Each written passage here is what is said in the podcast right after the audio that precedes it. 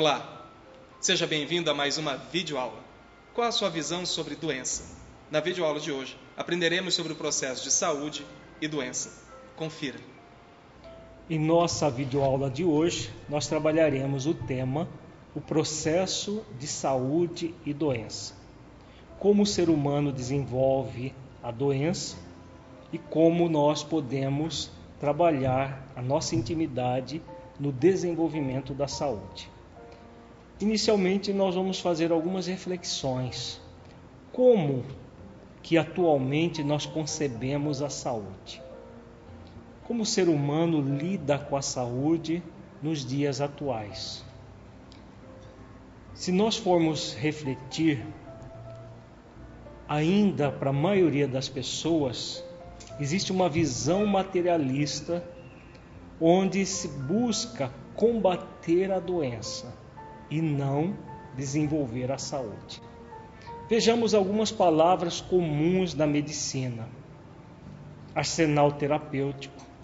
Arsenal é essa palavra é importada dos chamados arsenais de guerra, armas que se usam para as guerras. E a medicina usa muito esse, esse termo, arsenal terapêutico. As armas que a medicina tem para enfrentar tal e tal doença. Antitérmico, contra a febre. Anti-inflamatório, contra a inflamação. Antidepressivo, contra a depressão. Vencer a guerra contra a doença. Essas e outras palavras têm sido utilizadas pela medicina, pelas revistas especializadas, pelas revistas semanais, pelos jornais, para se definir um estado de combate à doença como se ela fosse um algo extremamente pernicioso, algo extremamente perturbador. Agora, nós perguntaríamos: será que acabar com a doença é a mesma coisa que desenvolver a saúde? É esse tema que nós trabalharemos em nossa videoaula de hoje. Será que esse combate aguerrido contra a doença que nós vemos em nossos dias é a mesma coisa que desenvolver a saúde? Com certeza não é. Vejamos mais alguns questionamentos acerca dessa questão. O resultado é que temos hoje em dia é que busca-se acabar com a doença e as pessoas estão cada vez mais doentes. Nós perguntaríamos por quê? Por que isso acontece? Por que as pessoas estão cada vez mais doentes, apesar de a medicina dispor hoje em dia de recursos inimagináveis há cerca de 50 anos atrás.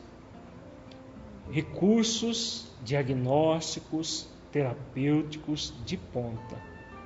E as pessoas cada vez mais doentes. Doenças milenares retornando com toda a força tuberculose, dengue, febre amarela, doenças várias vêm acometendo a população. E, entre aspas, o arsenal terapêutico é cada vez, mais, é cada vez maior e, mesmo assim, a doença vem se ampliando cada vez com maior força. Por que disso tudo? Vamos refletir juntos em nossa videoaula de hoje o porquê disso tudo. Vejamos que a saúde é muito mais do que acabar com a doença.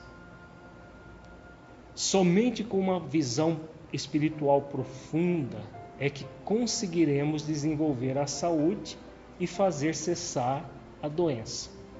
Nas quatro videoaulas anteriores, nós trabalhamos uma visão profunda a respeito da saúde do ser humano, dentro de uma visão da saúde espiritual, saúde do espírito que vai gerar a saúde do corpo, saúde da mente. Então, uma visão espiritual profunda, a saúde, é esse resultado da busca de desenvolver a nossa espiritualidade. É muito mais do que combater doenças. O estado de saúde é resultado de todo um processo no qual nós nos encaminhamos na direção de uma proposta mais saudável de vida, que vai gerar a saúde do corpo como uma consequência. Quando nós buscamos combater a doença, o que ocorre? Nós estamos trabalhando o efeito e não as causas do processo. Se nós ficarmos apenas nos efeitos, ocorre esse paradoxo que nós estamos vivendo hoje em dia. Tecnologia de ponta para diagnósticos, remédios sofisticadíssimos e a doença continua fragilizando o ser humano. Exatamente porque há uma inversão de valores. Ainda o materialismo toma conta das ciências da saúde e por isso nós temos esse resultado. Claro que benefícios muito grandes geraram tudo, todo esse avanço da medicina, o avanço da terapêutica. Isso é inegável que a, trouxe um benefício para nós que vivemos num planeta de expiações e provas, que a grande maioria ainda está muito materializado. O espírito que reencarna num planeta de expiações e provas ainda traz a materialidade em si mesmo. Mas gradativamente a Terra marcha para a sua regeneração. Então, mais do que nunca, nós necessitamos desenvolver uma, visão espiritual profunda do processo de saúde e doença. Como a doença se forma e como nós podemos desenvolver uma postura mais saudável. Para isso é importante que nós entendamos que o ser humano é um ser trino Todos nós possuímos corpos com diferentes níveis de energias que estão mais ou menos condensados. Todos nós somos um ser que a doutrina espírita chama de um ser trino, composto de espírito, de corpo fluídico e corpo físico.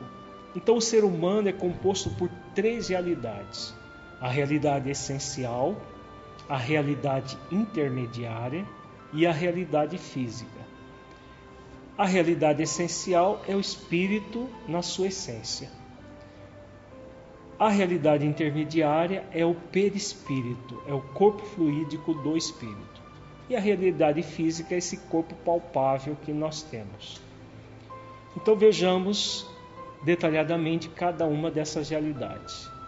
A realidade essencial, também chamada de causal, exprime a essência divina que todos nós somos. É o espírito em essência.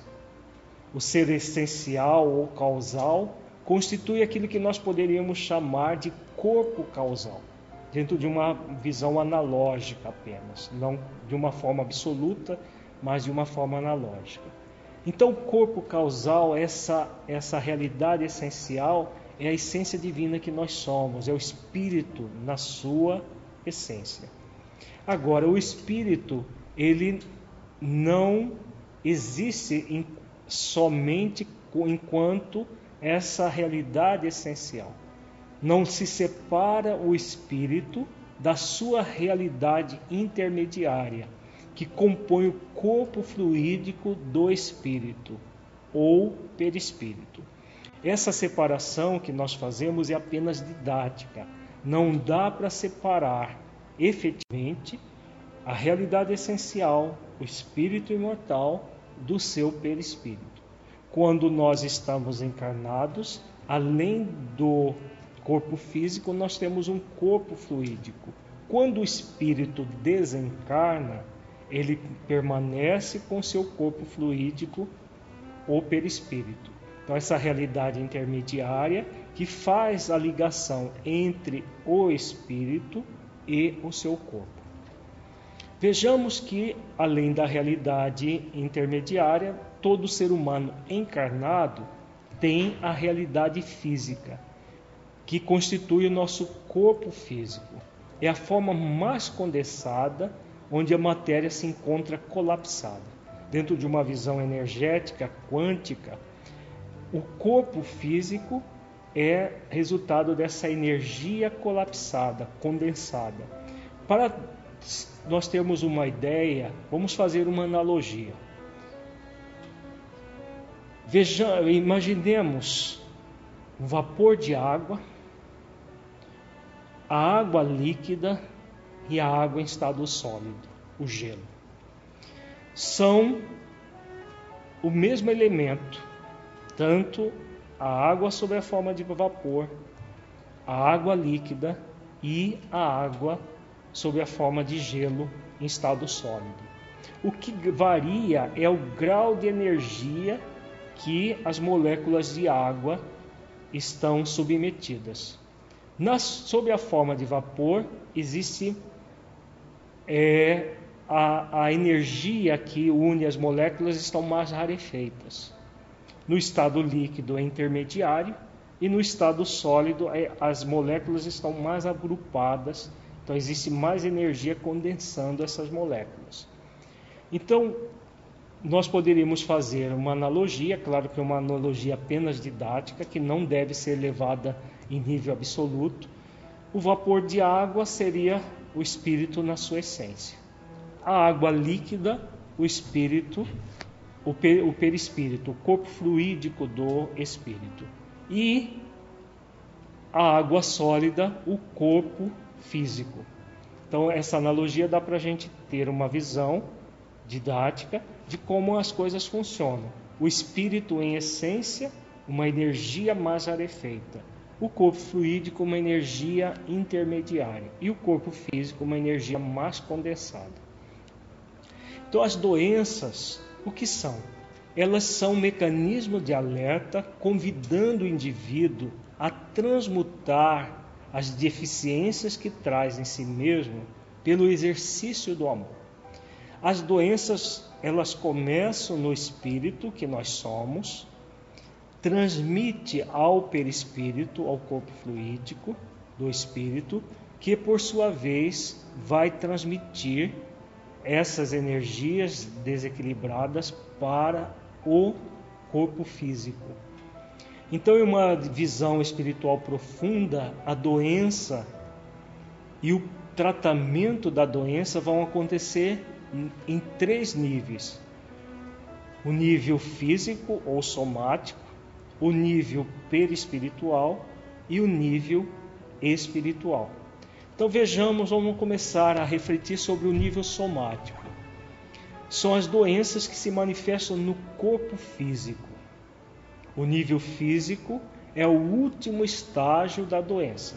Como nós falamos, toda doença começa no espírito que por sua vez transmite essa doença ao seu perispírito, que por sua vez vai transmitir ao corpo físico. Então, o processo se dá no nível mais profundo para o nível mais superficial. Então, o nível mais profundo é o espírito, o perispírito, o nível intermediário, e o corpo físico, o nível mais superficial. Então, a doença se dá de dentro para fora. O processo de cura também acontecerá de dentro para fora, do espírito para o corpo, e não da forma como as pessoas estão acostumadas, puramente uma busca da, da cura no corpo. O grande problema ainda da nossa medicina, das ciências da saúde de um modo geral, é que busca-se a cura só no nível mais superficial da doença, que é o nível do corpo físico.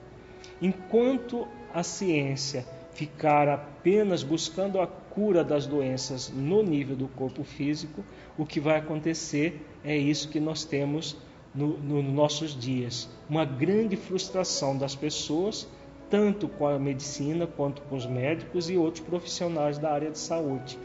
Porque, de um modo geral, trabalha-se apenas com os efeitos do problema, que são as doenças no corpo físico. Então, as, quando a, a, a ciência só trabalha com o corpo físico, o que vai acontecer? Acontece isso que é o próprio da medicina ocidental, com os tratamentos com medicamentos alopáticos, cirurgias e outras práticas que vão atuar exclusivamente no corpo físico. Se a prática atua exclusivamente no corpo físico, alguma coisa vai ficar faltando. E é claro que é, tudo aquilo que ficar faltando vai continuar havendo a, a doença, porque a causa mais profunda não está sendo trabalhada. A causa perispiritual e a causa espiritual. Então, por isso que a grande maioria dos métodos são, são frustrantes. Eles ajudam a minimizar a doença, mas não a desenvolver a saúde de uma forma mais profunda. Nessa área do nível do corpo físico, também nós podemos desenvolver a ação preventiva, com os cuidados com a alimentação, a prática de exercícios físicos, o descanso, o relaxamento, o lazer sadio, são todas práticas importantíssimas para a manutenção da saúde nesse nível físico. Nós sabemos que a, a, to, todo o processo de doença começa no espírito. Só que o corpo físico também ele exerce uma influência sobre o espírito. Então, se nós não cuidamos do corpo físico, poderemos gerar doenças que, é, claro, o descuido é do espírito, que produz doença no seu corpo físico. Por exemplo, uma pessoa que não faz exercícios físicos, não pratica nenhuma atividade física, ela acaba gerando uma lassidão no seu corpo, ela acaba gerando uma dificuldades várias no seu corpo, que por sua vez vão repercutir no nível espiritual, produzindo doenças é, próprias dessa inatividade física.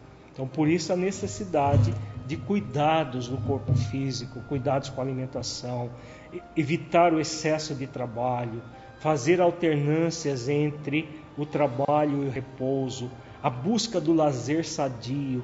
Hoje em dia as pessoas buscam lazer extremamente tumultuado, ao, lazer que as pessoas às vezes chegam à exaustão no próprio lazer. Então isso tudo contribui com doenças próprias do corpo físico gerado por esse, é, esses vícios do mundo moderno, dificuldades próprias do mundo que o espírito viciado acaba se entregando e gerando doenças. No nível fluídico, nós vamos ter as doenças chamadas de energéticas. Essas doenças elas se manifestam no corpo fluídico do espírito ou perispírito, também chamado de perispírito ou corpo fluídico do espírito. Esse é o nível intermediário da doença, como funciona? Vamos dar um exemplo de é, uma doença no nível fluídico. Por exemplo, uma pessoa que traz uma tendência a adoecer do seu passado espiritual. Vamos imaginar esse exemplo. Uma pessoa que tenha tido um alcoolismo no passado, tenha sido um alcoólatra. O que acontece com a pessoa que se torna um alcoólatra. Essa pessoa, ela com o alcoolismo, ela lesa o seu corpo, principalmente dois órgãos que são profundamente lesados no alcoolismo: o fígado e o cérebro. Claro que outros órgãos também são lesados, estômago, intestinos. Agora, esses dois órgãos são os mais lesados no alcoolismo. Então a pessoa ela abusa do álcool a vida inteira. O que vai acontecer? Ela vai lesar não apenas o corpo físico, ela vai lesar também o corpo fluídico, porque o perispírito ele possui todos os órgãos que nós trazemos no corpo físico. Isso tanto é verdade que o corpo é, fluídico que forma o corpo físico e não o contrário. Então, existe um fígado no corpo físico, existe um fígado no corpo fluídico. Se o corpo físico foi a, a pessoa acabou desenvolvendo, por exemplo, uma cirrose no corpo físico, o perispírito, o corpo fluídico, fica muito profundamente lesado. E aí o que vai acontecer? A pessoa desencarna, vai para o mundo espiritual, sofre as consequências do abuso que ela, que ela fez da sua vida. Depois, claro, ela vai ser recolhida pela misericórdia divina, vai se preparar para uma nova existência, só que não tem como ela é, voltar para uma nova existência com um corpo normal, porque o perispírito dela estará lesado. E se o perispírito estiver lesado, o que vai acontecer? Há uma má formação do próprio corpo físico. Então a pessoa, no caso do fígado dela, o fígado vai ser muito sensível ao álcool, por exemplo. A pessoa toma uma dose mínima de álcool e sente um mal enorme. Isso é exatamente uma doença no nível fluídico. É uma doença funcional.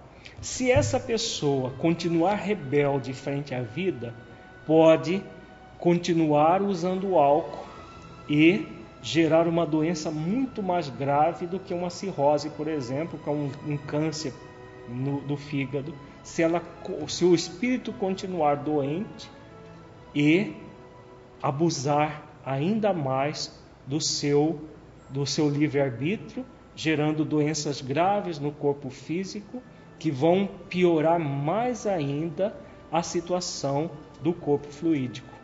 Então, esse exemplo é um exemplo de, da, da, doença no nível intermediário. O, o corpo fluídico vem doente pelo abuso do passado, que vai produzir uma doença no corpo físico que vai ficar de forma latente ou desenvolver à medida que a pessoa vai gerando abusos que comprometem o próprio corpo físico. Nessa questão da saúde fluídica, é a área de atuação da medicina homeopática, da medicina tradicional chinesa e da acupuntura, dos chamados florais de Bach, dos passes magnéticos, da água fluídica e das psicoterapias em geral.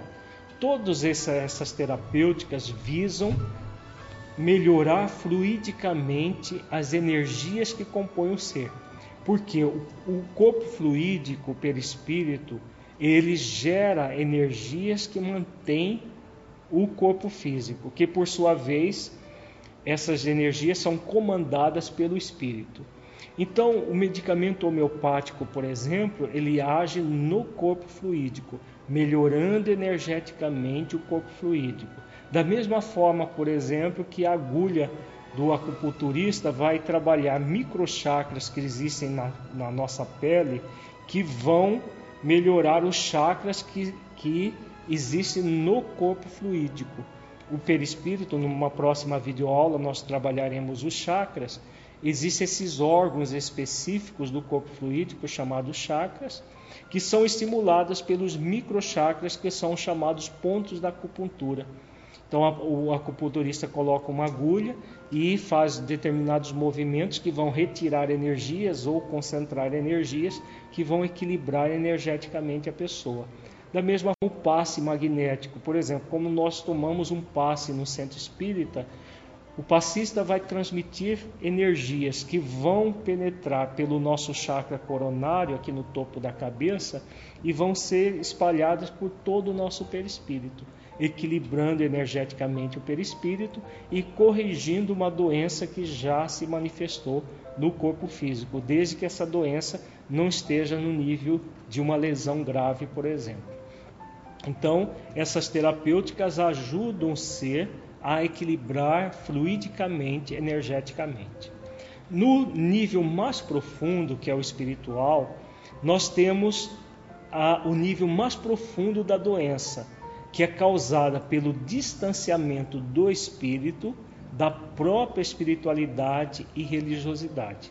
Nas nossas quatro videoaulas anteriores, nós trabalhamos exatamente isso. Como que o espírito se distancia da própria espiritualidade e da religiosidade, dessa busca do essencial em si mesmo e da busca de Deus. Todas as vezes que nós nos afastamos da essência divina que somos, do sentimento de aprendiz que nós somos, da prática do dever consciencial e da gratidão a Deus, nós criamos doenças no nível espiritual, que é o nível mais profundo da doença. Todas as vezes que nós nos aproximamos do sentimento de aprendiz, nós cultivamos o dever consciencial e nós praticamos a gratidão a Deus, nós desenvolvemos a saúde espiritual, como nós trabalhamos bastante nas nossas quatro videoaulas anteriores. Então, nessa área do, da, da melhoria do espírito, que é a área de atuação da, da psicoterapia profunda de caráter transpessoal. Enquanto que as psicoterapias, de modo geral, trabalham no nível mais fluídico, a psicoterapia transpessoal, é, dentro de uma, de uma visão profunda, ela trabalha no sentido da transformação do espírito imortal. E essa transformação vai acabar fazendo com que o espírito cultive os ideais de religiosidade e de espiritualidade. Essa é a área também da prece terapia. Nós utilizamos da oração para melhorar emocionalmente, para melhorar espiritualmente. É a área de atuação da evangelho terapia. O, utilizar o evangelho de Jesus de forma terapêutica, meditando nas palavras do Cristo. É área de atuação da meditação, da terapia pela fé, da terapia pelo amor, pelo perdão e outras práticas espirituais. Todas as práticas espirituais que nos auxiliam no processo de espiritualidade e religiosidade. Então, todos esses tratamentos visam estimular o processo de autocura que existe em cada um de nós. A verdadeira cura é aquela que ocorre de dentro para fora e não aquela que nós buscamos de fora para dentro. Então a medicina tradicional ocidental busca a cura de fora para dentro. Por isso os resultados frustrantes, como nós já falamos. A medicina com uma visão espiritual profunda, a psicologia transpessoal, que vê o ser humano de uma maneira integral, busca essa cura de dentro para fora.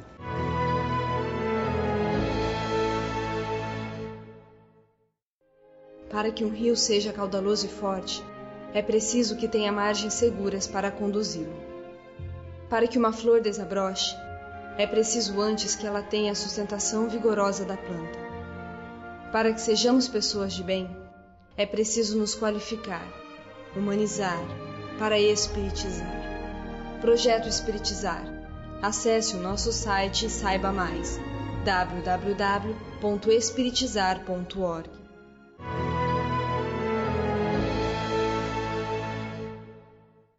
Para alcançarmos a saúde espiritual, é fundamental saber que a verdadeira cura ocorre de dentro para fora.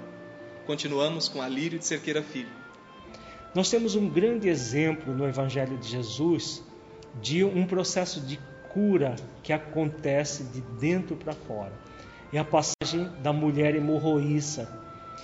A, a mulher hemorroíça estava Jesus numa determinada localidade e uma mulher se aproximou de Jesus e tocou nas vestes de Jesus. E Jesus pergunta a Pedro, que estava próximo a ele, quem havia lhe tocado. E aí Pedro redargui dizendo que havia uma multidão que estava é, ali junto com ele, apertando e, e apalpando Jesus, como que ele poderia saber quem havia, ali, a, havia tocado Jesus? E Jesus contra-argumenta dizendo que alguém havia lhe tocado de forma diferente, porque dele havia saído virtude. E nisso a mulher se apresenta, dizendo que ela o havia tocado. Ela tremendo, até com medo do que poderia acontecer, porque uma mulher não naquela época não podia tocar um homem de maneira nenhuma. Então ela se apresenta e Jesus, olhando nos olhos dela, diz a ela: A tua fé te salvou. Vá em paz. Esse é um exemplo muito interessante de um processo de cura espiritual. Havia 12 anos que aquela mulher estava com uma hemorragia uterina. Hoje, no século, em pleno século 21, o que a, a medicina ocidental preconiza para uma hemorragia nesse nível é uma cirurgia que é uma extração do útero, chamada esterectomia. Em pleno século XXI, a terapêutica é essa. Agora imaginemos isso na época de Jesus. Não havia tratamento nenhum. Essa mulher já tinha gasto tudo que ela tinha com os médicos da época buscando tratamento. Se hoje, no século XXI, o tratamento preconizado é a extração do útero, na época os recursos eram praticamente nulos em relação a isso. E essa mulher simplesmente ao tocar nas vestes de Jesus se cura. Por que, que ela se cura? Pela fé, pela confiança que ela tinha e, claro, a energia magnética que Jesus experimenta, é, é, que Jesus doou a ela naquele momento. Quando ele fala que dele saiu virtude, é porque a energia magnética dele saiu e foi até a mulher e fez uma recomposição energética do perispírito, que por sua vez imediatamente fez cessar o sangramento sanguíneo. O sangramento do uterino é, cessando a hemorragia. Então nós vemos o espírito confiante, gerando toda uma atuação. Por isso que Jesus diz: a tua fé te salvou. É muito mais do que curar, porque é a fé transformando a pessoa. Então, ela, o movimento do Espírito querendo realmente uma mudança, uma, um, um processo de autocura, a energia magnética de Jesus que funcionou como um passe que fez uma recomposição do corpo fluídico do perispírito, que por sua vez repercutiu com naturalidade no corpo físico, cessando o sagramento de 12 anos. Então por aí nós vemos que o processo de saúde real, ele é buscado de dentro para fora. Por isso que Jesus sempre usava o verbo salvar e não o verbo curar. A tua fé te salvou mostrando que é um processo de transformação interior e não simplesmente a busca da cura de fora para dentro. Com certeza, naquela multidão haviam outras pessoas doentes. Não é possível que só aquela mulher estivesse doente. Com certeza haviam outras pessoas. Mas por que só ela se curou?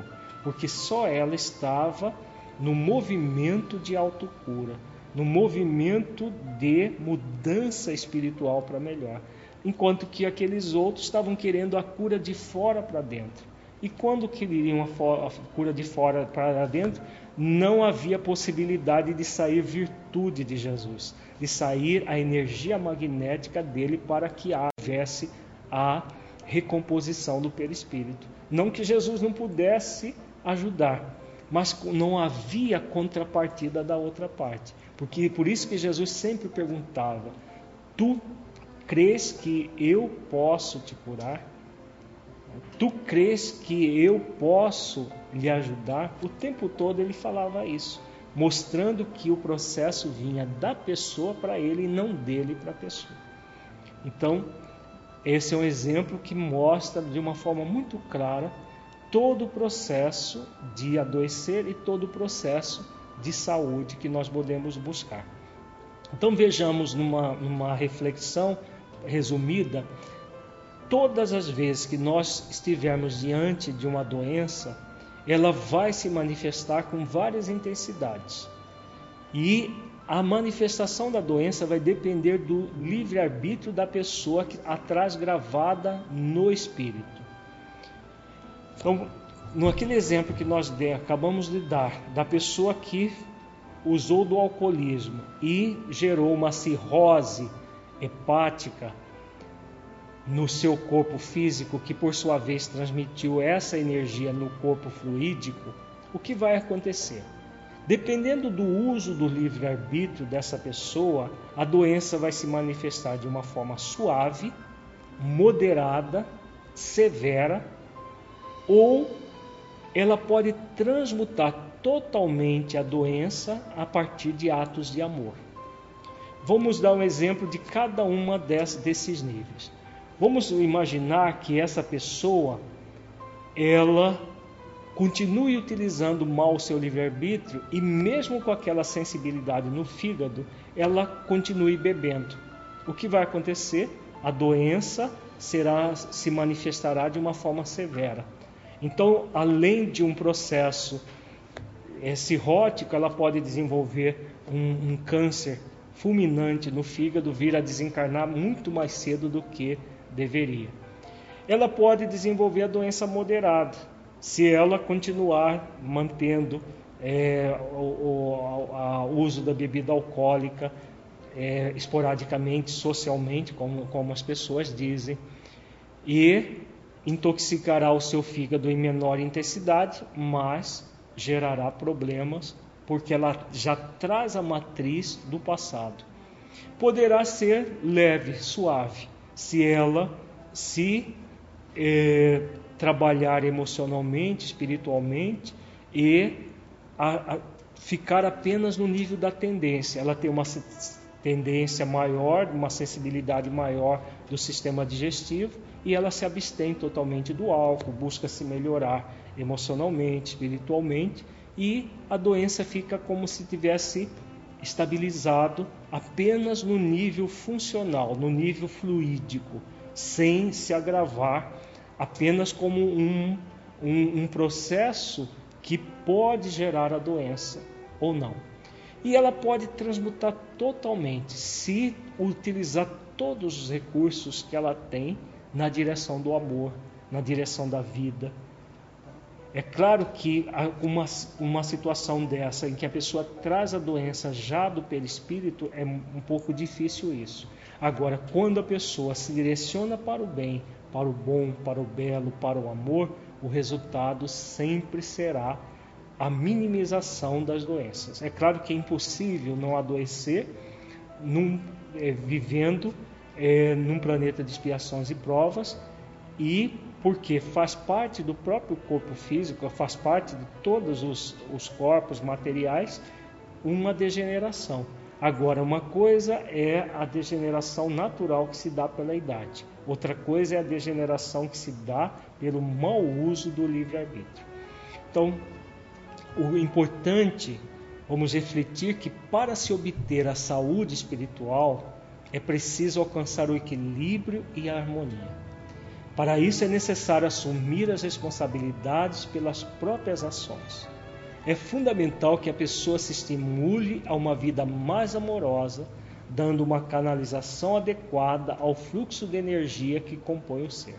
Então, se nós queremos realmente a saúde, é fundamental essa busca do equilíbrio, essa busca de, da harmonia interior a partir dessa, de, dessa reflexão que nós fazemos. O corpo físico é apenas o resultado de um processo. todo o processo de cura vai se dar do espírito que nós somos. Então, esse equilíbrio gerador da saúde espiritual é resultado do desenvolvimento de três movimentos interiores. Se nós quisermos verdadeiramente buscar a saúde, nós vamos ser convidados pela vida a desenvolver três movimentos. Primeiro, autoconhecimento. O que o autoconhecimento vai nos trazer? Vai nos propiciar a busca de identificar em nós mesmos as causas profundas das doenças e os mecanismos interiores de saúde espiritual.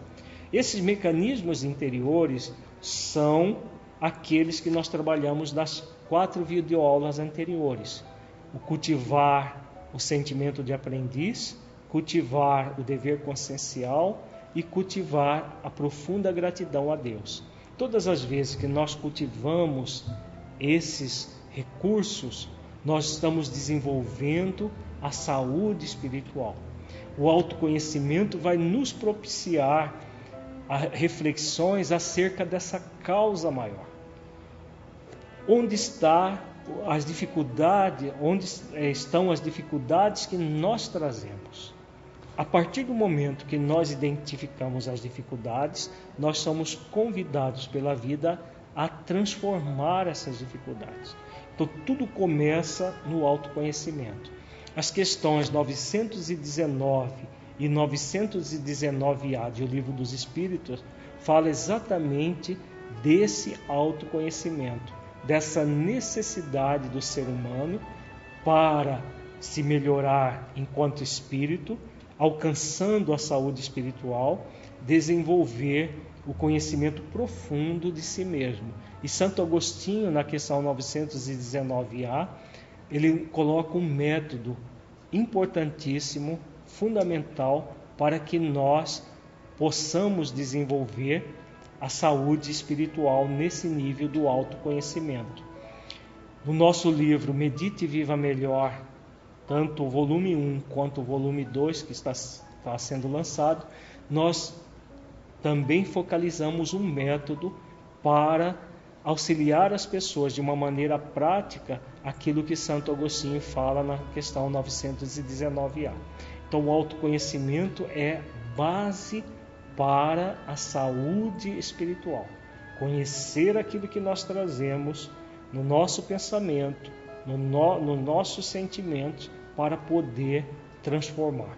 Na nossa próxima videoaula nós trabalharemos essas questões do nosso pensamento, do nosso sentimento, como que isso tudo surge na nossa vida e como nós podemos canalizar de uma forma adequada para a saúde. O segundo item fundamental para nós conseguirmos desenvolver a saúde é o autodomínio dominar em si mesmos as causas profundas das doenças e os mecanismos interiores de saúde espiritual. Primeiro, nós conhecemos o que devemos mudar. Então, o autoconhecimento é a base. Depois, nós vamos trabalhar o autodomínio. Autodominar-se é diferente de reprimir-se. Muita gente reprime os sentimentos, reprime os pensamentos. E se nós reprimirmos pensamentos e sentimentos, acabamos por gerar bloqueios energéticos no nosso corpo fluídico, que gerará a, a, é, um adoecimento do corpo físico. Autodominar-se significa ter domínio dos nossos pensamentos e sentimentos. Se eu percebo um pensamento negativo, uma emoção menos feliz, o que eu sou convidado? Eu conhe... A partir do autoconhecimento, eu vou perceber aquilo. Aí eu entro num processo de dominar aquele pensamento e aquele sentimento. O domínio é reconhecer que, aquele, que ele existe, aceitar que existe, para entrar na terceira etapa do processo de saúde, que é a autotransformação. Buscar transformar as causas profundas das doenças, desenvolvendo os instrumentos de saúde e cura espiritual. Então, a autotransformação é o resultado de um processo. Nós nos conhecemos, entramos no mecanismo do autodomínio, que é aceitar que existe aquela dificuldade, mas que nós somos mais do que aquela dificuldade, e a partir dessa aceitação, nós vamos trabalhar a, a, a transformação de pensamentos e sentimentos, que é bem diferente da repressão de pensamentos e sentimentos. Reprimir é simplesmente bloquear o problema. Quando nós bloqueamos o problema, nós vamos bloquear os chakras do corpo fluídico, do perispírito, que vai acabar produzindo doenças no corpo físico. Não é o mecanismo correto de agir. Transformar é reconhecer a dificuldade a partir do autoconhecimento. Você toma contato com o pensamento negativo, com a emoção menos feliz, menos nobre, entra no mecanismo do autodomínio, que é a aceitação daquilo e o reconhecimento de que apesar da pessoa ter aquela dificuldade, ela é muito mais do que a dificuldade, para poder gradativamente, de uma forma suave, leve, quando nós trabalhamos o sentimento de aprendiz, nós aprendemos que todo o processo de evolução da vida se acontece de uma forma suave e leve. Se for um processo coercivo, não será, não haverá essa suavidade e leveza. Então, o mecanismo que Deus criou para nós, que Jesus nos ensinou, é da suavidade e da leveza. Então, esses três mecanismos, autoconhecimento, autodomínio e autotransformação, são, é, é o processo que vai gerar toda um, uma, uma situação de saúde, resultado do, da prática do sentimento de aprendiz, da prática do dever consciencial e da profunda gratidão a Deus.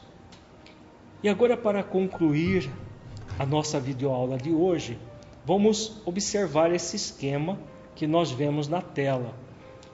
É um esquema de como funciona o processo de saúde e o processo de doença.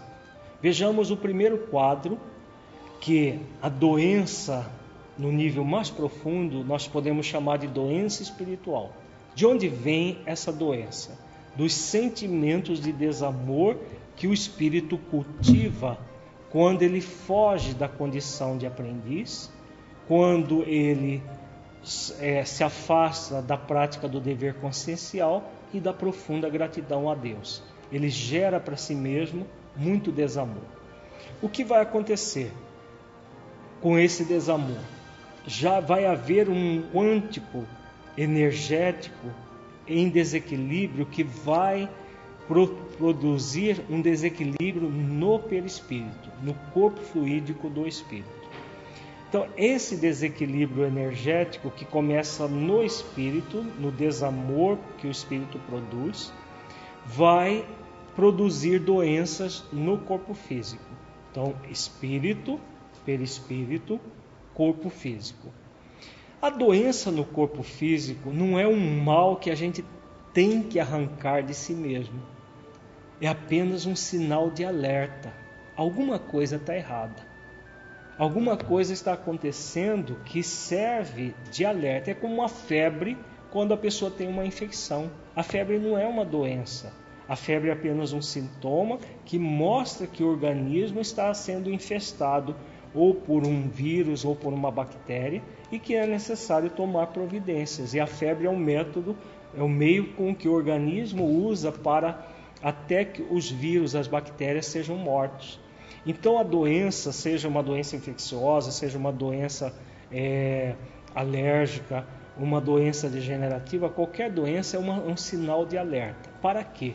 Para que o espírito possa fazer as suas escolhas. E aí o que acontece? Na maioria das vezes, as pessoas fazem escolhas equivocadas. Muita gente tem uma postura passiva frente à doença. Essa postura passiva é fruto do pseudo-amor. A pessoa se acomoda à doença como se ela fosse inevitável, gerando a continuidade da doença. Tem muita gente, por exemplo, no meio espírita, que diz que doen as doenças são karmas que a pessoa traz do passado espiritual. É uma visão simplista e uma visão passiva do processo. Então, como, como nós vimos, e claro que existem doenças que nós trazemos do passado espiritual, que são produzidas a partir do nosso perispírito. Mas o objetivo é que nós canalizemos o nosso potencial para a saúde, para o amor, para o bem, para o bom, para o belo, e não fiquemos acomodados numa postura passiva, acreditando que nós estamos doentes simplesmente por causa de um karma passado.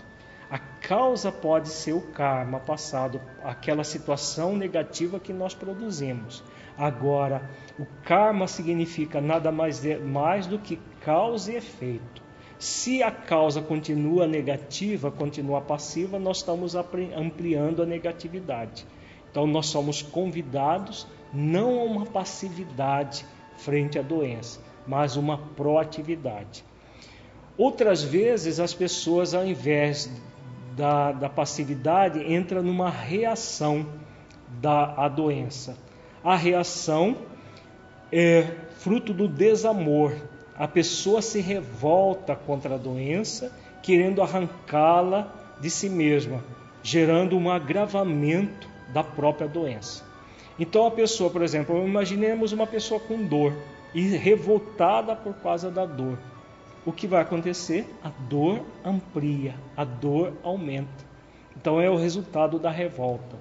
Então, tanto passividade, pseudo-amor, quanto reatividade desamor só vai ampliar a doença. A melhor escolha é a postura proativa, postura de amor. A pessoa aceita o processo de doença como um sinal de desequilíbrio. Busca perceber que o que a gerou para, com isso, se libertar desta através da identificação com os sentimentos essenciais, com a prática das virtudes. Quando a pessoa tem esse, essa postura proativa frente à vida, aceita que a doença é um processo e que ela existe porque existe uma doença do espírito, o que a pessoa faz? Ela age, ela passa a ter uma saúde integral, uma saúde do corpo e do espírito, nessa ação proativa na direção da saúde. Todos nós somos convidados pela vida para amar.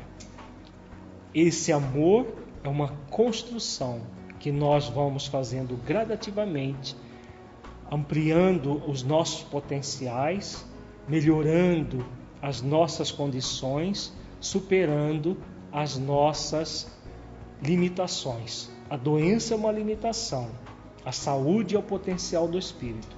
A escolha é nossa. Saúde ou doença, todos nós podemos escolher a qualquer momento. Muita paz a todos e até uma próxima videoaula. Agradecemos a sua companhia e nos encontramos na nossa próxima videoaula. Para saber mais sobre o projeto Espiritizar, acesse www.espiritizar.org. Até lá!